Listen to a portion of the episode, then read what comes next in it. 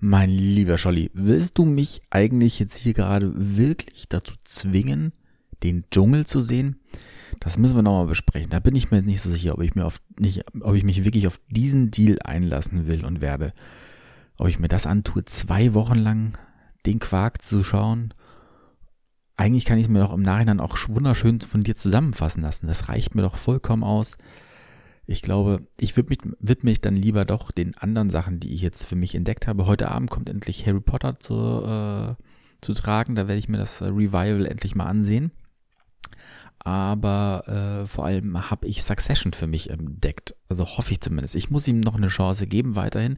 Es ist nämlich ein bisschen anstrengend, aber es ist schon extrem gut geschrieben. Ich habe da heute mit angefangen. Äh, mein lieber Scholli, das ist wirklich äh, Game of Thrones-esque, wie da Macht hin und her geschoben wird. Das ist echt äh, sehr, sehr, ähm, also das ist, das ist mein Fuck, weil das ist oberste Liga, wie, wie das geschrieben ist äh, als Serie. Definitiv.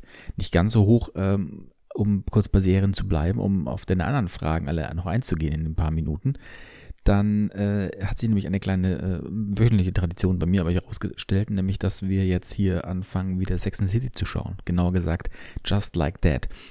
Ist jetzt nicht die Riesenserie, keine Frage. Das äh, war es auch früher nicht. Vor allem manche Sachen sind heute wirklich schwierig anzuschauen. Nicht nur, weil die Gesichter sich dermaßen verändert haben durch Botox und Co., dass das kaum ertragbar ist. Aber was ich sehr, sehr spannend finde, ist an dieser Serie aktuell, dass sie eben irgendwie versuchen, diese vor zehn Jahren oder länger geendete Serie trotzdem wieder aufleben zu lassen, das irgendwie auch einigermaßen hinkriegen, da eine Geschichte zu erzählen, dass ähm, damit verbinden, dass sie wissen ja, dass sie nicht politisch korrekt sind, dass viele Sachen heutzutage nicht mehr gehen, das versuchen irgendwie politisch korrekt zu machen, was auch irgendwie funktioniert.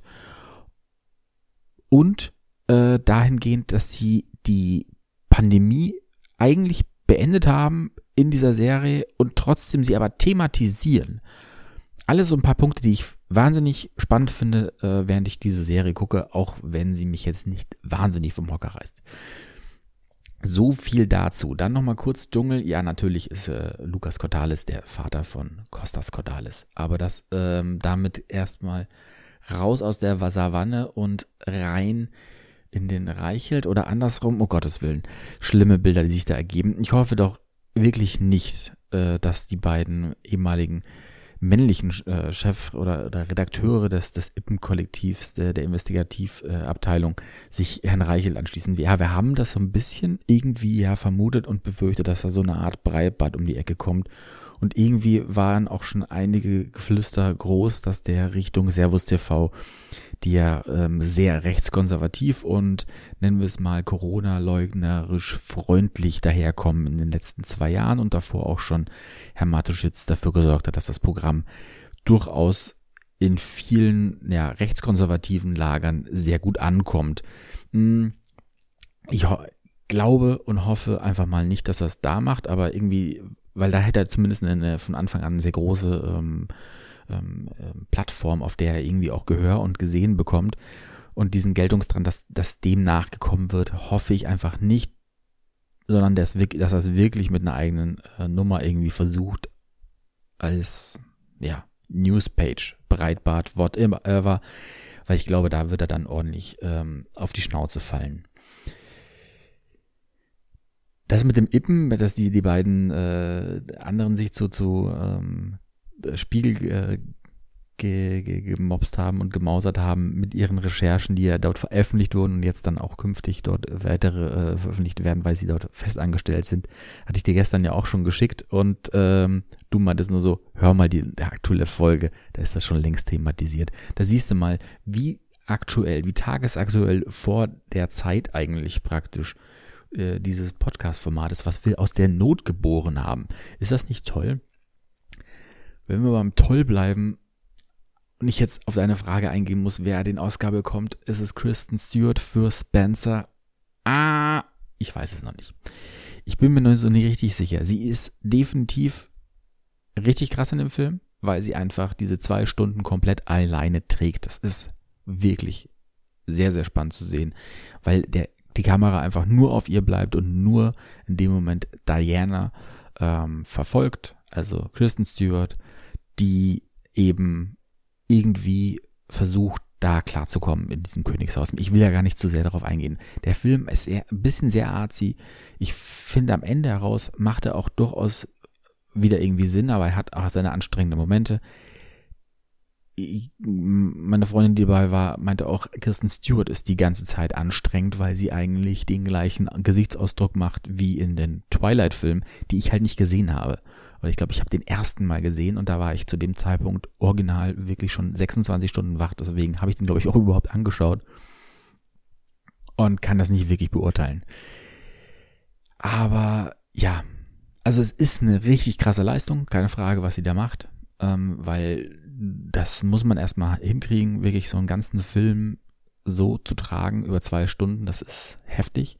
Das ist richtig stark. Aber es hat zum Beispiel für die Golden Globes, habe ich jetzt gesehen, nicht gereicht.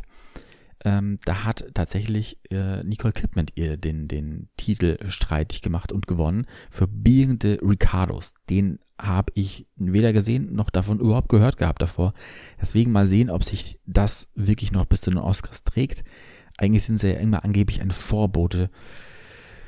Aber äh, die Golden Globes sind scheinbar ja echt ziemlich tot und haben keinen, keinen großen Glamour mehr. Deswegen abwarten in knapp zwei Wochen, oder mal, 8. Februar, noch ein bisschen länger sogar hin, drei Wochen, äh, sind äh, die Nominierungen für diese Kategorien beim Oscar, äh, für manche anderen sind sie ja schon getätigt worden, zum Beispiel bester fremdsprachiger Film. Da ist Deutschland tatsächlich mal wieder dabei mit Ich bin ein Mensch, den ich nicht toll fand, aber sehr, sehr interessant von seinen ähm, philosophischen Fragen, die dort äh, behandelt werden.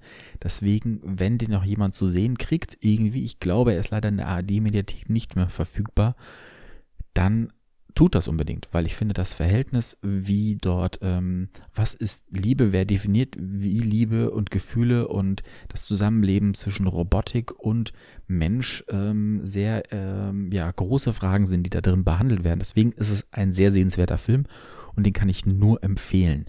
Jetzt muss ich aber auch langsam auf die Uhr schauen. Es sind nur noch zwei Minuten, die ich habe, sonst äh, bin ich ja hier äh, durch.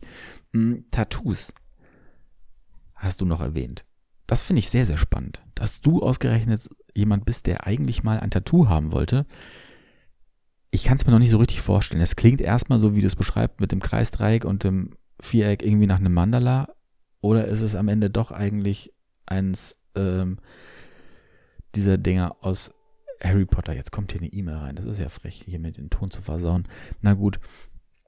Ist es, ist es eigentlich ich bin mir nicht sicher, was du gerade dir zeichnen wolltest auf den Unterarm. Naja, also ich kann mir eigentlich nicht so richtig vorstellen, mir die Tinte auf den Körper zu klacksen, weil ich mir irgendwie nie vorstellen kann, dass es das was gibt, was ich auch wirklich noch in, sagen wir mal, 50 Jahren an mir sehen möchte.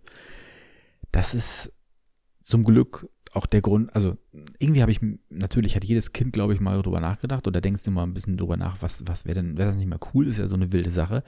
Habe mich zum Glück immer dagegen entschieden, wird auch wahrscheinlich dabei bleiben und wenn, dann wird es was ganz, ganz Kleines sein, weil das Einzige, was ich mich wirklich reizt an der Geschichte zu wissen ist, wie fühlt sich dieser Schmerz der Nadel an? Wie ist das, so gestochen zu werden? Das würde ich wirklich eigentlich gerne mal kennenlernen.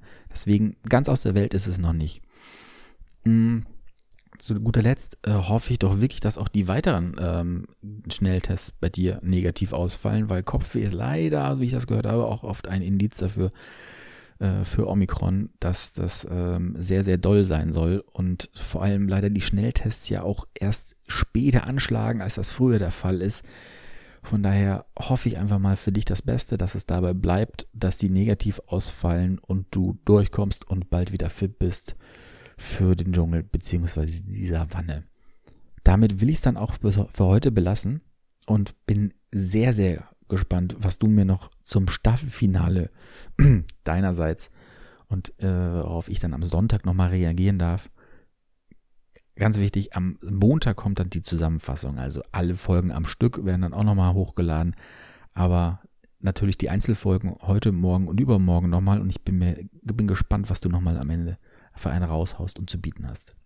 Bis bald!